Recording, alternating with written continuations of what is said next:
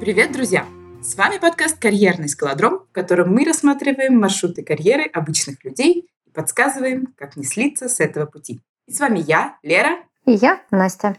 Друзья, кто еще не подписан, подписывайтесь на нас прямо сейчас и ставьте лайки нашим выпускам и звездочки на всех платформах, где вы нас слушаете. Да-да, обязательно, очень ждем. Очень-очень ждем. Продолжаем наш цикл эпизодов про вопросы на собеседовании. И откроем мы этот выпуск вопросом про командную работу, которую часто задают на собеседованиях. Что для вас командная работа? И иногда его еще по-разному формулируют. Что для вас командная работа? А вы командный ли игрок? Или как вы работаете в команде? Если это, допустим, управляющая роль, то а, как вы организуете командную. Ну, в общем, все про командную работу. И, наверное, я сегодня начну с, как это, плохой новости, что нет правильного ответа. Подстава. Вот. Но есть действительно разные ответы на этот вопрос. И сложно угадать, что будет нужно именно работодателю, но отвечайте, опять же, как чувствуете, как вы действительно считаете. Что имею в виду? Например, что для вас командная работа? Первое, что хочется всегда ответить, это а мы когда все вместе, в едином порыве, у нас есть цель, это хорошо, и это прекрасно.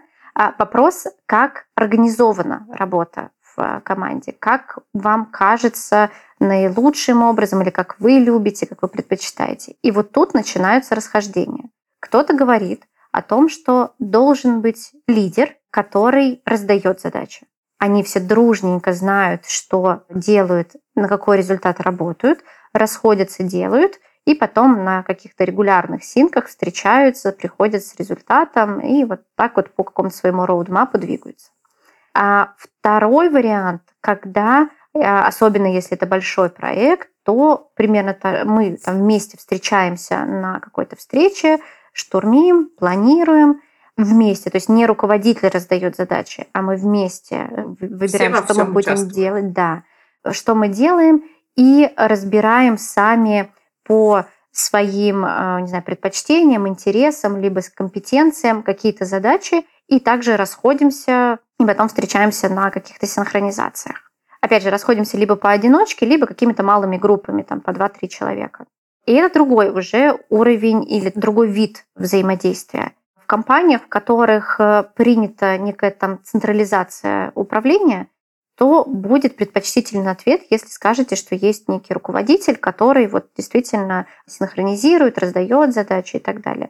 В компаниях с более горизонтальной системой управления будут ожидать ответ, что нет. Главного все равны, и все в рамках своих компетенций делают то или другое, да. Поэтому здесь я говорю, что нет правильного ответа, здесь зависит от э, компании, даже, может быть, департаментов, в которые вы собеседуетесь. Поэтому, друзья, делайте research перед тем, как идти на собеседование. Посмотрите, что за компания, какая там орг-культура, да, и желательно, да. даже если у вас есть возможность, про этот непосредственно отдел, департамент, функцию, куда вы собеседуетесь. Но я, опять же, все-таки рекомендую свериться с собой. Потому что если вы управленец, и вам важно там, контролировать, менеджерить и так далее, не давайте социально ожидаемый ответ, что вы будете прям за команду, а не все сами, потому что это все равно всплывет, э, и, в общем, здесь будет и вам некомфортно, и риск непрохождения испытательного срока. То есть зачем тратить время? Но тут же есть возможность сказать, как бы показать, какой я руководитель, если я подаюсь на какую-то управляющую роль, как я управляю командой. То есть я могу им давать полномочия, там, грубо говоря, свободу действия. Я могу еще микроменеджментить. Да, да, да. Вот я и говорю, что как раз в иерархичных компаниях, около государственных, там любят такое, что вот менеджерить он должен вот прям изо всех сил с утра до вечера менеджерит, а иначе он не управленец. А в горизонтальных, таких более, может быть, IT-компаниях, там как раз наоборот. Там не любят таких управленцев-управленцев. И могут сказать, что как раз сделать комментарий э, в ВТС, что как бы он слишком иерархичный. Потому что в чем здесь еще нужно понимать особенность, что если я такой управленец иерархичный, то и я при каких-то своих решениях буду идти наверх. То есть я тоже же часть какой-то управленческой команды. Я тоже кому-то подчиняюсь. Да, я тоже кому-то... И мне важно с кем-то сверяться, мне важно соблюдать э, какую-то субординацию. Здесь меньше свободы. И в компаниях, где приветствуется креатив, где большая волна неопределенности, это риск того, что это, там, руководитель среднего звена не будет самостоятельным. И брать на себя ответственность. Ответственность, какой-то креатив, рисковать в таком хорошем смысле и так далее. Поэтому здесь, правда, подумайте, кто вы. Возвращаясь к теме вопроса, что есть для вас командная работа, какую роль в этой команде вы можете занимать. Как раз я люблю координировать. Как бы мне это хорошо получается. Я соблюдаю дедлайны, всех там тыкаю, чтобы мы ничего не упустили. Либо наоборот, вы знаете, это человек, которому вот что сказали, то я и сделаю. Я сделаю в срок, красиво, качественно, но вот сам как-то я вперед не лезу. В общем, тут э, поймите, что вы думаете о командной работе, что вы думаете о себе в командной работе, и уже из этого попробуйте спланировать свой ответ. И еще хороший вопрос, который я задаю, когда спрашиваю про командную работу, потому что мы как раз та компания, в которой приветствуется вот эта горизонтальность, и все равны. То есть нет явного лидера. И когда кандидат отвечает э, на этот вопрос вот именно в таком ключе, а я всегда задаю вопрос. Если нет лидера, на ком ответственность за командную работу? Даже нет, без уточнения, если нет лидера, а просто да, если я как мы хотела все делаем, сказать. Э, на ком ответственность за командную работу? И вот тут очень интересно тоже слушать ответ. Опять же, здесь нет правильного и неправильного, здесь есть то, что нам подходит, или то, что нам не подходит именно нашему складу. Потому что вот либо до этого мог быть звучать ответ, когда мы все вместе, в едином порыве, все равны, а потом, а на ком ответственность? Ну, на лидере, кто должен, там кто-то ответственный один быть. Я говорю, так подождите, вы же тут все вместе были в едином порыве. Нет, ну а как же? Нет, на всем не. Вы знаете, если ответственность на всех, значит, ни на ком. А, окей, хорошо. Опять же, это точка зрения, но которая может Имеет место подойти. быть, да. да. Либо там, для нашей компании правильным ответом будет на команде. Ну, как бы на каждом участнике, да. Да, да, да. То есть мы потом на, на ретроспективе разбираем, почему нам что-то не удалось, ищем какое-то там слабое место, чиним там этот процесс, планируем следующий спринт или там следующую какую-то итерацию с тем, чтобы это предотвратить. Это будет такой вопрос. Но опять же, повторюсь, разные компании ожидают разного ответа. Поэтому здесь нет правильного и неправильного. Но при этом, а если вот, например, человек, который на лидерскую позицию в командной работе собеседуется, и если он сказал, что типа мы все равно брейнстормим, все вместе, мы команда, единый порыв, вот это все, общие чулки, и тогда что вы от него ожидаете услышать? Что все равно ответственность на команде или на нем? Именно про ответственность руководителя, наверное, я не спрашиваю, потому что тут как раз будет что-то, что по умолчанию. Но я буду больше копать в систему как раз управления, как вы строите командную работу. И здесь, опять же, либо я раздаю задачи, либо у каждого есть трек, я даю максимальную автономию. Окей, если они все-таки автономны, как вы будете контролировать результат или процесс? Вот тут как бы связка и проверка на микроменеджмент. Потому что, допустим, я как руководитель, мои э, команды, мои чары максимально автономны. Я вообще стараюсь не лезть. И какой у нас есть one-to-one, в которых мы просто немножко сверяем операционку, чтобы я была в курсе дела, что происходит. И могу точечно именно каким-то советом или рекомендацией подсказать, как решить. В каком-то кейсе. Да. И то, если меня спросят. Или там я могу сказать, слушай, здесь там осторожно, вот там не забудь про этот риск. Не забудь э, про то, что вот там какие-нибудь последствия. И все. Дальше человек в рамках своей компетенции, в рамках своего контекста принимает решение. Но далеко не все такие руководители, далеко не все такие команды. Чего уж там. вот. А поэтому для кого-то нет, мне нужна рука на пульсе, мне нужны какие-нибудь таск-трекеры, я всегда смотрю отчеты. Опять же, это тоже может быть, и это имеет место быть.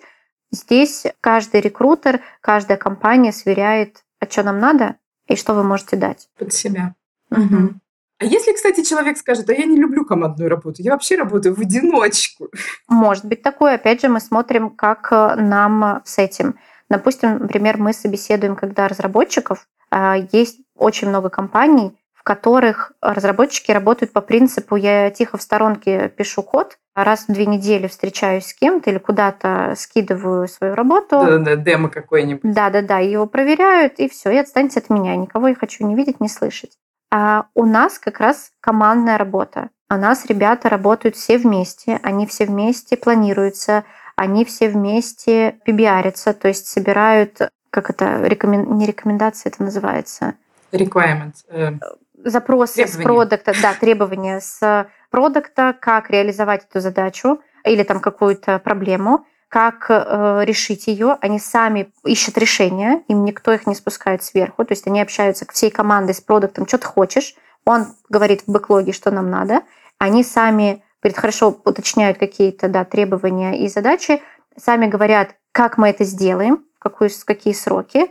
Продукт одобряет, не одобряет, что-то они корректируют, они уходят, и они дальше продолжают вместе создавать продукт. Есть такое направление программирования, как моб программирование, когда все дружно сидят за одним компьютером, одна клавиатура, и они там передают ее из рук в руки и э, смотрят ну, там, в один экран. То есть и тестировщики, и разработчики, и дизайнеры. И это такое как раз все обучаются, и сразу э, считается, что учитывают все риски точки зрения. Да, да, да, риски точки зрения проблем. То есть там бэкэндер что-то пишет, тестировщик, так, погоди, оно там не заработает, или вот тут оно сломается, там, перепиши. Заодно тестировщик учится основам там, backend-программирования, тут же подсказывает дизайнер, что вы, блин, усложняете, это будет так криво работать и так далее. В общем, они все вместе это делают. Поэтому для нашей компании, когда мы слышим какие-то звоночки про то, что я не хочу ни с кем общаться, я все время один, не нужны мне никакие вот эти... Это для многих это то, что я сейчас назвала как командная работа, это менеджерские задачи. Это должны делать менеджеры, а не а, сотрудники. Поэтому для них это что нет. Но есть такая интересная штука, что на собеседованиях многие говорят, ой, как круто, и им интересно попробовать. А они соглашаются на офер, то есть мы идем на это, и кто-то действительно втягивается и говорит, что я с таким не работал, и вот это так круто, а кто-то говорит через там три месяца, полгода, год, говорит, нет, все-таки все, я хочу в обычную, да, да, да, в обычную работу, ну его нафиг надоело. Поэтому да, здесь сверяйтесь все еще с собой. О, да, всегда. И поэтому, друзья, готовьтесь и готовьте свои ожидания до собеседования. Конечно, да. Ну хорошо. А тогда следующий вопрос, который попадается на собеседовании, я его задаю обычно со своей позиции, например, как кандидата, но его и могут задать э, работодатели, соответственно, немножечко отзеркалив. Про вхождение в роль, про какие-то краткосрочные или долгосрочные результаты, Соответственно, я его задаю из серии, что вы ожидаете как компания от меня там в ближайшие там, три месяца, грубо говоря, как вы помогаете мне войти в эту роль, понять на более долгосрочный период, там, например, на год. А компания, соответственно, задает вопрос, как я вижу вхождение в эту роль из серии, что я буду делать. Да, да, да. Ну, я понимаю свою цель этого вопроса. Подозреваю, что и у компании подобная цель из серии вообще понять адекватность и понять подход работы уже непосредственно больше ближе к делу, ближе к задачам. Да, все верно, так и есть.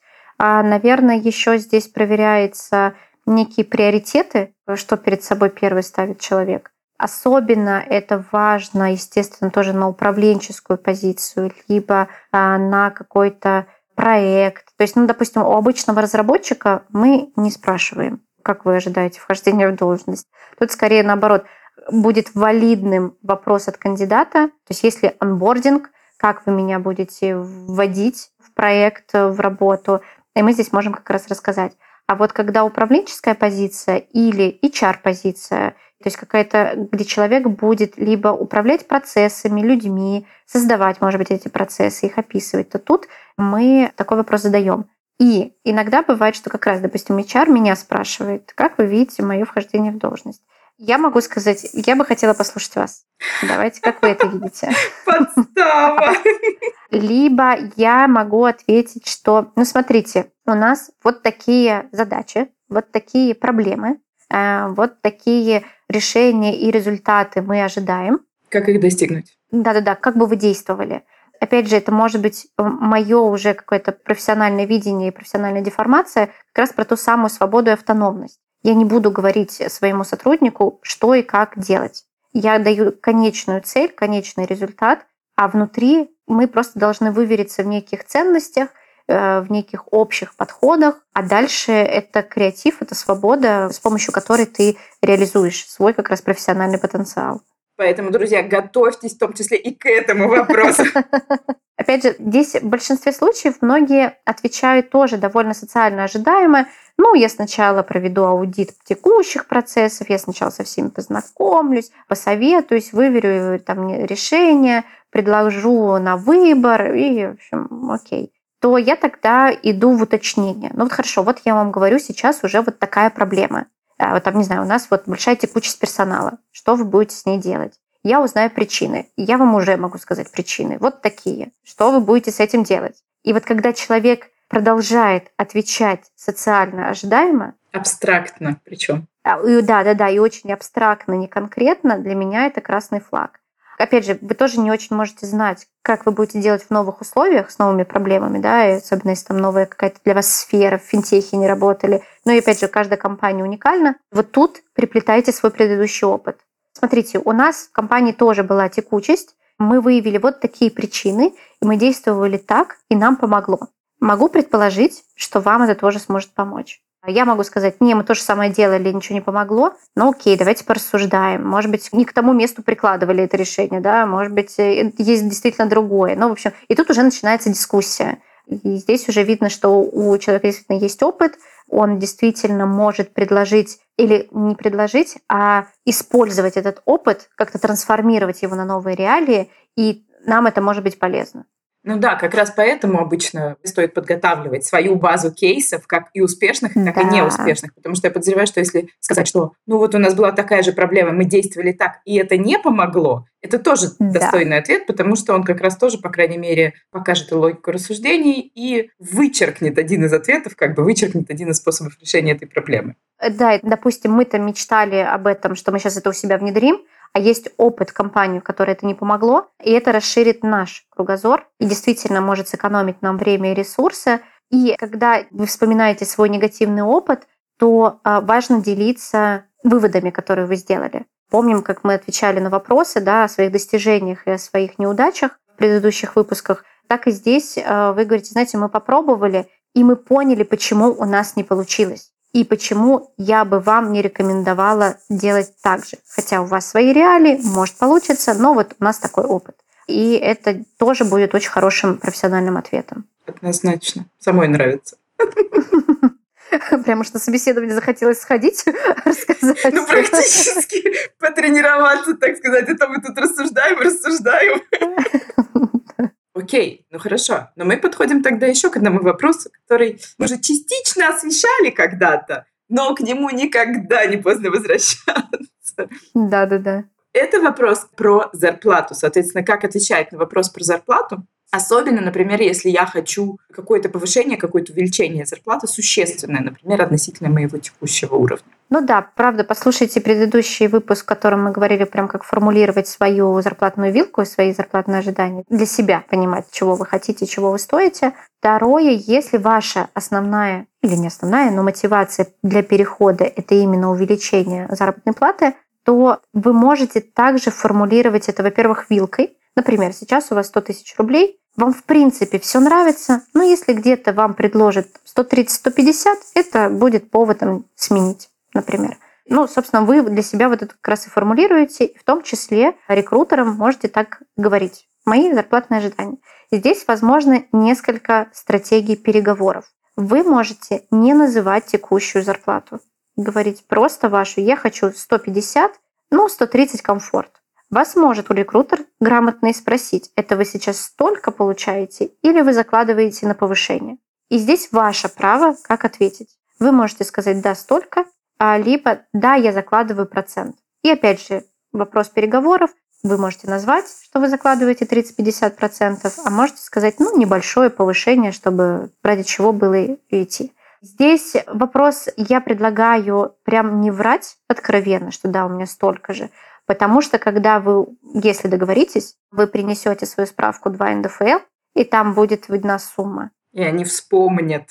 Да, не все, ну, ведь там, особенно в крупных компаниях, HR или рекрутер, который вас нанимал и согласовывал офер, может даже не увидеть эту справку, это где-то в кадрах ведется. Но если увидеть, это такой будет неловкий момент. Опять же, впрямую, наверное, вам не скажут о том, что, что вы нам наврали, вы сказали, что вы получаете 150. Но вот этот вот... э, На заметку возьмут. Да, на заметку, что как-то, возможно, вам не очень можно доверять, ну, как бы такой осадочек останется. Поэтому я бы предлагала такие дипломатические, политические ответы не отвечать прямо, а вот такими какими-то общими э, вещами, что, ну да, небольшой процент повышений. Или, опять же, так разработчики торгуются, они прям, да, слушайте, меня сейчас все устраивает, все хорошо, я сейчас получаю там 100, 200, 300, какой мне смысл переходить, если не плюс 50% зарплаты? Или плюс какие-то ну, другие условия. доп- Существенные плюшки. Да, да, да. То есть у меня там сейчас офис, я хочу удаленку. Или наоборот, устала от удаленки, хочу в офис. То есть какое-то должно быть, э, бывает, да, такое, какое-то конкурентное преимущество должно быть. Часто оно, правда, деньгами. Про деньги еще такая штука, что некоторые люди прям строят свою карьеру, беря в цель того, что при переходе всегда себе повышают зарплату. Увеличивание. Да, это неплохая стратегия, да, неплохая история. Опять же, продумайте тогда ответ на вопрос на собеседованиях, почему вы меняете работу. То есть если впрямую вы говорите, я так деньги зарабатываю, увеличиваю свое финансовое состояние, ну, это будет звучать не очень. Это, конечно, хороший, как бы в целом, Мотиватор? Мотиватор, да, и посыл, но как-то для работодателя может звучать очень меркантильно и не по-партнерски. А мы же тут все Поэтому- за идею работаем. Да, да, да, да. Мы тут все вместе. Я вам то, вы мне это. Поэтому тут лучше продумать какой-то грамотный ответ того, что, а, опять же, зоны роста, зоны развития, чего я хочу и так далее, и деньги.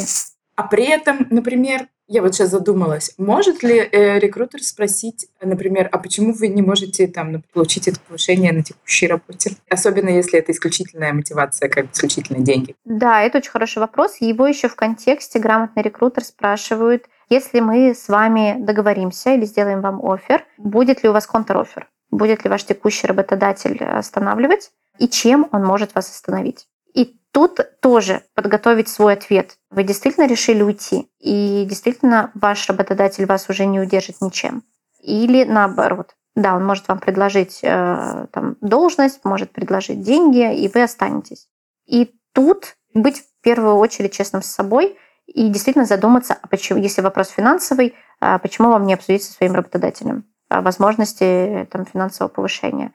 Здесь моя чистая рекомендация, то есть, короче, соблюсти как такой баланс, что действительно рассмотреть и вести переговоры со своим руководителем, HR, попробовать изменить свое финансовое положение в компании, но не циклиться на этом. То есть, допустим, если вы получите отказ, то не токсить и не страдать от этого, ну, хорошо, в общем, ну, как бы вы мне не дадите, ну, я пойду поищу, да, и спокойно вы смотрите на рынок. Плюс помните, тоже в одном из эпизодов мы об этом говорили, определенный цикл жизни сотрудников компании. Каждые 3-5 лет хорошо бы сменять работу. Это будет и для работодателя хорошо, потому что они новую кровь как-то себе получат, и новые знания, экспертизу с рынка, и вы будете развиваться в других отраслях, в других компаниях. Новые скиллы, новые, да. Да. Поэтому если вы думаете о том, что вы хотите изменения денег, да, там своей зарплаты, и вы в компании при этом уже больше 3-5 лет, то, может быть, для вас действительно будет лучшим вариантом смена именно работодателя. Не обязательно, повторюсь, но тем не менее шанс того, что вам лучше принять решение о выходе из компании, либо каком-то прям качественном переходе внутри компании на другую прям должность, допустим, опять же, вертикальный рост, либо э, горизонтальный рост в рамках, там, вы начинаете отвечать за свою часть экспертизы, э, начинаете, может быть, э, готовить и онбордить новичков, кого-то обучать, менторинг и так далее. За счет этого ваш профессиональный скилл будет расти, и в том числе это может действительно повлиять на зарплату.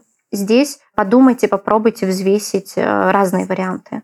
Но контр-оферы — это такая, да, это засада для рекрутеров, когда мы все договорились, офер, он такой радостный, уходит, а потом возвращается, ой, а вы знаете, а мне предложили там столько же или больше, чем вы, или а мне предложили должность.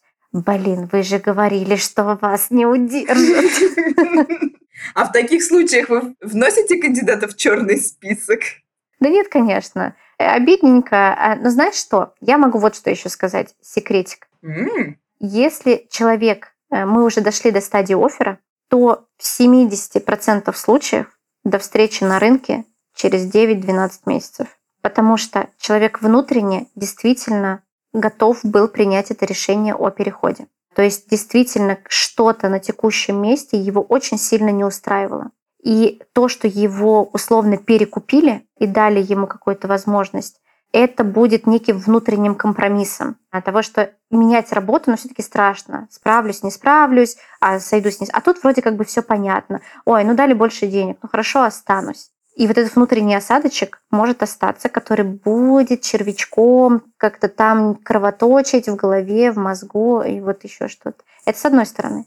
С другой стороны, для работодателя вы становитесь в группе риска. Он начинает за вами явно приглядывать. Почему люди боятся идти на общение с руководителем или с HR до того, как они уходят из компании, до того, как у них офер? Потому что они как раз и боятся потери этой лояльности. И я должна признаться, что для части руководителей это так и есть. Если только человек задумался, то все, они ставят на нем крест и э, начинают э, как-то думать, искать замену, придираться к его работе. В общем, там тоже запускается некий механизм.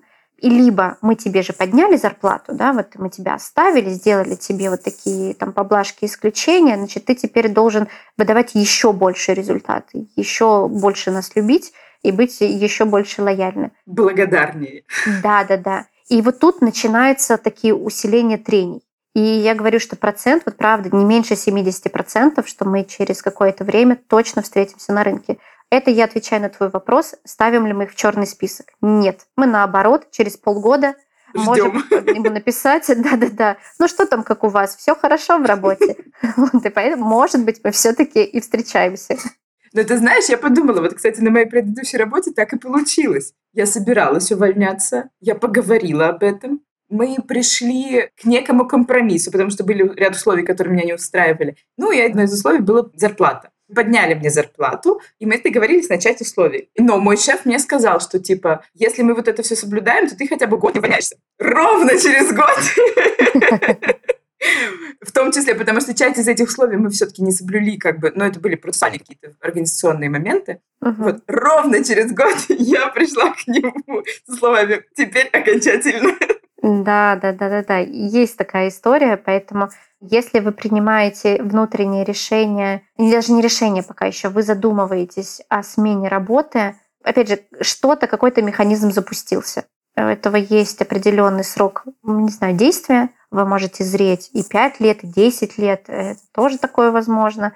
Но оно вот будет э, вас как-то... Червячок точить. Да-да-да. Единственное, что чем дольше, тем будет сложнее принимать это решение, потому что это будет вот эта пресловутая зона комфорта, которая уже далеко не комфортна, но она понятна, и, в общем, Знакомая тут это сложная история. Да, да, да, да, знакомое болотце, точно. Ох, ну ладно. Переходим тогда к другому вопросу из знакомого болотца в более незнакомое.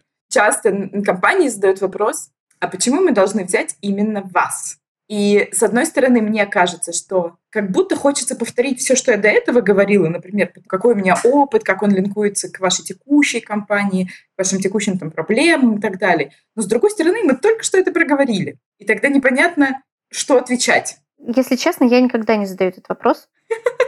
Я максимум могу какую-то версию этого вопроса задать. Почему вы думаете, что вы справитесь? Или как вы будете считать, что вы справляетесь со своей работой. Ну, особенно как раз, опять же, это какие-то управленческие позиции или там вот HR-позиции, где сложно померить э, как-то ну, количественно результат.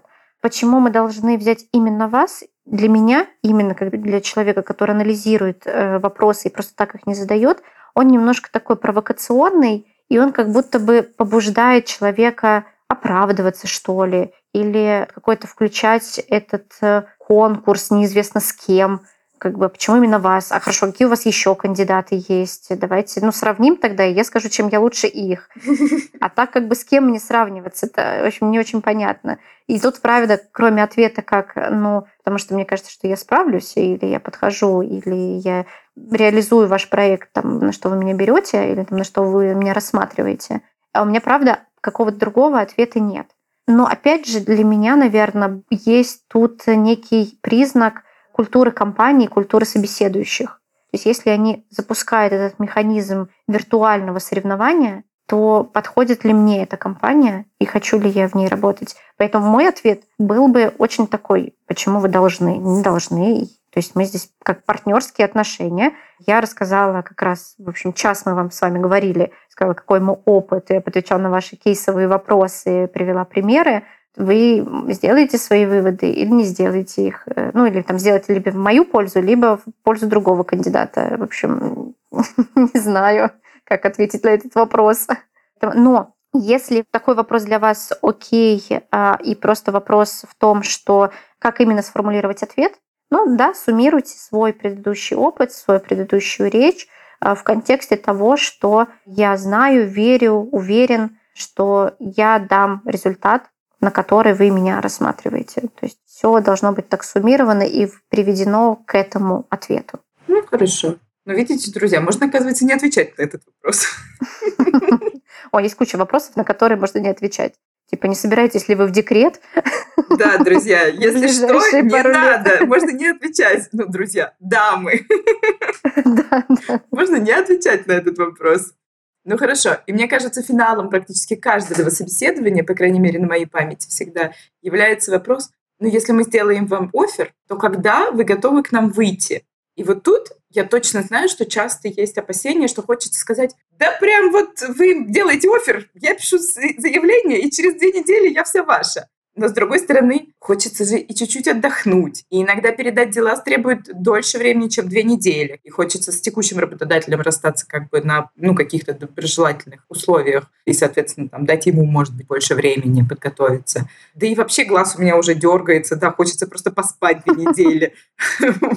А может, и не две. А может быть, и не две, да но при этом, соответственно, есть опасения, что это повлияет на саму возможность получения оффера. Ну, то есть есть э, страх того, что не дождутся. То есть если я скажу, что я выйду через месяц, они, о, да мы найдем другого. Зависит от. Я бы сказала, что зависит действительно от срочности и от может быть, категории сотрудника, которого мы ищем. Ну, например, не знаю, если мы собеседуемся на складского рабочего, то, наверное, действительно вас месяц ждать никто не будет. А, и тут э, важно там какой-то очень скорый выход но это как раз повод развивать свою карьеру. Чем выше и профессиональней сотрудник, качественней специалист, будут ждать. И ждут и по два месяца, и по три месяца. И опять же, если мы берем каких-то уровней уже там директоров, то там, ну, опять же, прям полгода не помню, так как-то на памяти у меня нет таких ситуаций, но три месяца, да, вполне а, реально. Потому что, во-первых, это вас тоже показывает, что вы как человек думающий, во-первых, о том, чтобы правильно передать дела. Там кто-то говорит, сначала я должен найти себе замену на текущем месте и там заонбордить как-то. Это займет, например, месяц. И плюс вы думаете о себе и о будущем работы в нашей компании, говоря о том, что, знаете, еще мне нужно месяц отдохнуть отпустить старое, как-то расслабиться, да, и с новыми силами прийти к вам и творить великие дела.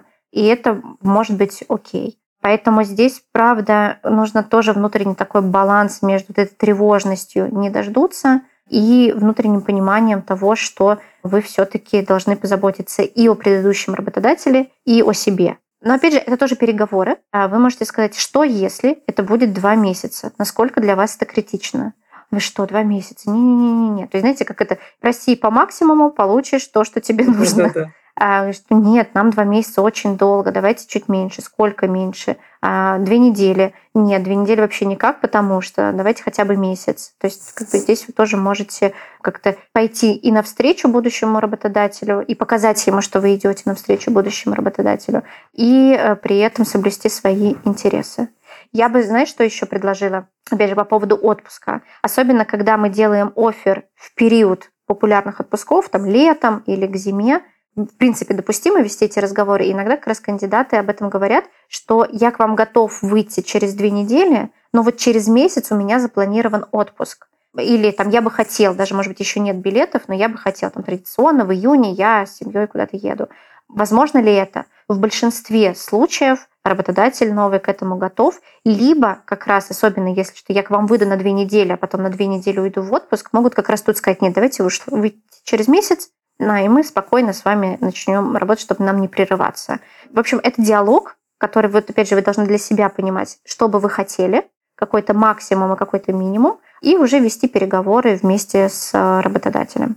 Ну, кстати, да, я вот вспомнила, был у меня однажды опыт. Я выходила на работу, но я еще на собеседовании их предупредила, что у меня есть там билеты куда-то на выходные. Я улетала там на несколько дней. И они такие, окей, хорошо, вы выходите. Я проработала 4 дня и улетела uh-huh. еще там на 4 дня uh-huh. на выходных. Они как раз там, пока мы начали все процедуры выдачи компьютера, доступов и так далее, вот эти 4 дня мы прекрасно провели в этом. Да-да-да, здесь абсолютно нет каких-то запретов.